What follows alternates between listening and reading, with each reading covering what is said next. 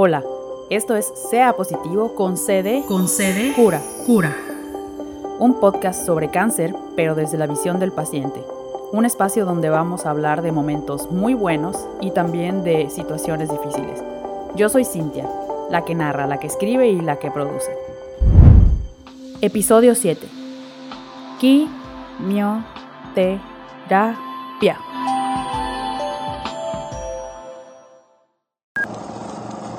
Y además también hay un tema como de, oye, ¿en serio solo porque se muere alguien eso, o sea, tenemos una pérdida? Claro que no, perdemos un montón de cosas. O sea, si se te, no sé, haz de cuenta que estás planchando y se te quema una blusa que te encantaba y es una pérdida, porque ya no la puedes recuperar.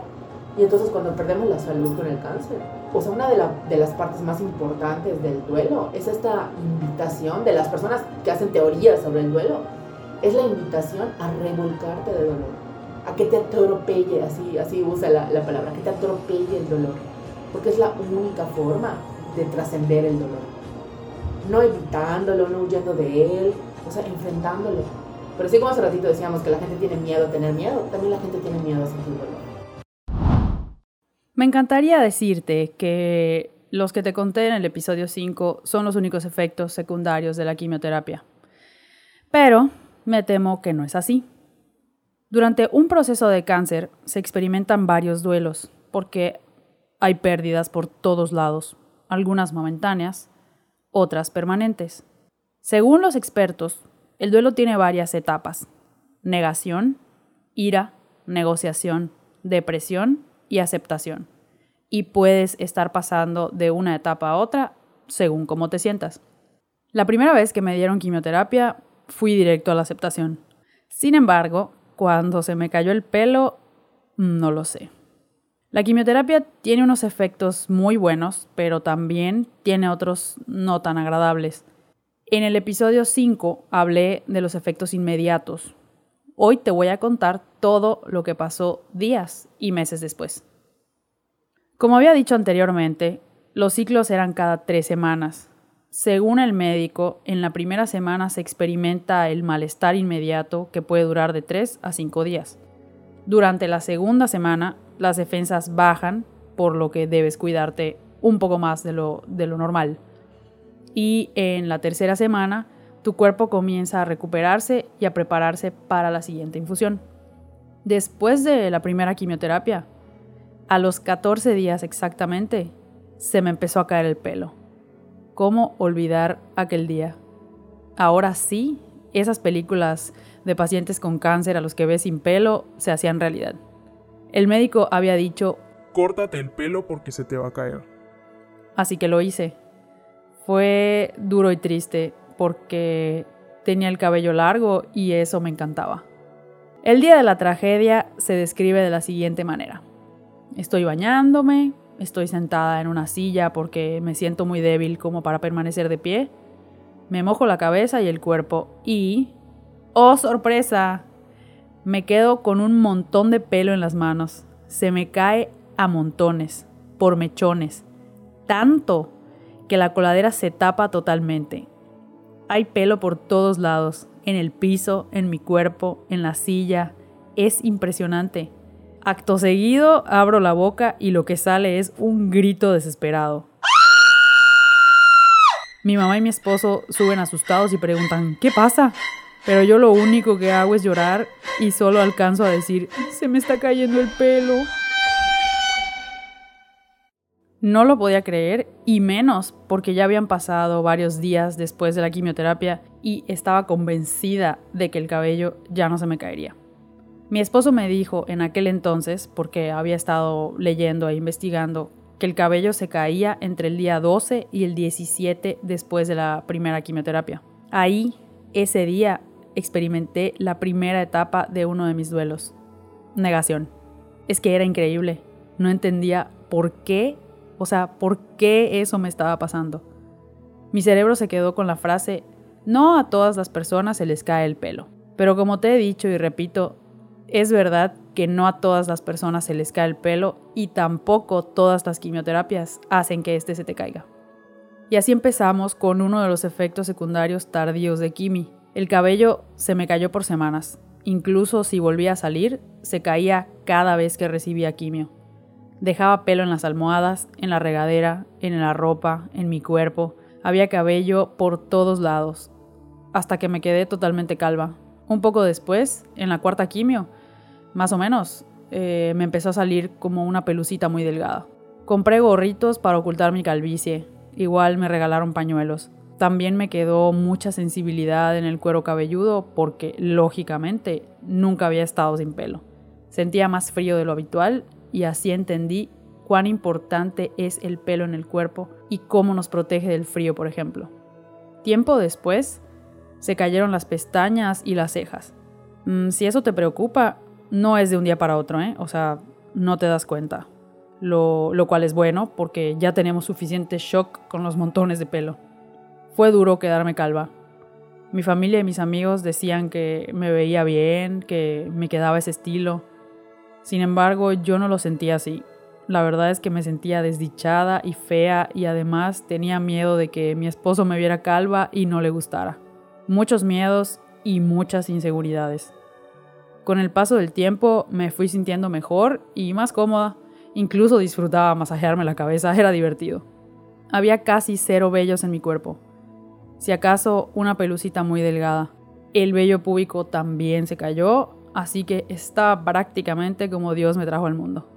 Después del cabello comenzaron otros efectos secundarios tardíos como las defensas bajas la mayor parte del tiempo y anemia. Puedes tener una adecuada hemoglobina y mantener a flote tus defensas si te alimentas correctamente. Más adelante habrá un capítulo dedicado especialmente a la nutrición. También tenía dolores de espalda baja, dolores de estómago, estreñimiento y diarrea. Alrededor de la tercera o cuarta quimio empecé a sentir unos picores extraños en manos y pies. Durante la segunda semana después de ser aplicada la quimioterapia comenzaban estas pequeñas agujas que me pinchaban pero a la vez me picaban. Era desesperante. A veces lloraba. En las manos me pasaba principalmente cuando tenía contacto con el agua y en los pies cuando caminaba. Era una sensación muy desagradable. En algunas ocasiones pasaba mis manos o pies por alguna superficie rugosa para rascarme y quitarme la picazón. Terrible. Esto duraba más o menos dos semanas. Se me quitaba justo antes de la siguiente infusión y luego otra vez. La algóloga, la especialista del dolor de la que te hablé en el episodio 4, me recetó unas pastillas para ayudar las cuales no quería tomar porque daban sueño, pero al final terminé haciéndolo y mejoró, no totalmente, pero sí mejoró. Y qué bueno, porque me iba a volver loca. ¿Hay más? Claro que hay más. ¿Por qué no? Vamos a echarle más salsa a los tacos. Lógicamente, seguía menstruando y tenía cambios de humor producto de lo mismo, más todo lo que estaba pasando. El oncólogo había mencionado que la regla se iba a quitar porque la quimioterapia causa alteraciones en el ciclo menstrual. Pero no, no se fue. Al contrario, se quedó y menstruaba cada 15 días, con cólicos menstruales incluidos, como siempre. No sé ni qué decir. Qué tiempos más duros. Lo bueno es que el flujo no era tan abundante. ¿Quimioterapia o ansiedad? ¿O ambos? Pues el que fuera no me dejaba dormir. Tenía insomnio y por las mañanas lloraba porque no podía dormir. Lloraba todo el tiempo y estaba irritable como resultado del mal sueño. En algún momento fumé Mary Jane para ayudarme a dormir y la realidad es que funcionó de maravilla. Con el tiempo recuperé mi sueño habitual, sin Mary Jane, por supuesto. La quimioterapia reseca todo. Los órganos internos, la piel, todo. Es importante tomar agua y mantenerse hidratado y lógicamente alimentarse muy bien. Mi piel se tornó de un color amarillento. Sufrió resequedad y se volvió más sensible, muchísimo más. Hacía un tiempo que ya había dejado de usar desodorante común y usaba uno casero con aceites esenciales y bicarbonato. ¿Y qué crees? El bicarbonato me quemó las axilas. Sí, así que si tú como yo sueles aplicarte este producto en el cuerpo y estás recibiendo quimi, te recomiendo que lo reemplaces por alguna mezcla de aceites esenciales o por leche magnesia o piedra de alumbre. Esta última con cautela porque si la pasas demasiado puede producir ardor. Creo que también debido a la resequedad y a que probablemente también se me cayeron los vellitos de la nariz, tenía cierto sangrado nasal. A ver, no era sangre a borbotones. Aparecía si me sonaba la nariz, igual me ardía respirar si estaba mucho tiempo en el aire acondicionado. Si observas que te escurre sangre por la nariz, debes decirle al médico inmediatamente porque esto no es normal. Por fin, querida audiencia podcastera, ya se acabaron los efectos secundarios de Kimi. Ha sido largo, lo sé.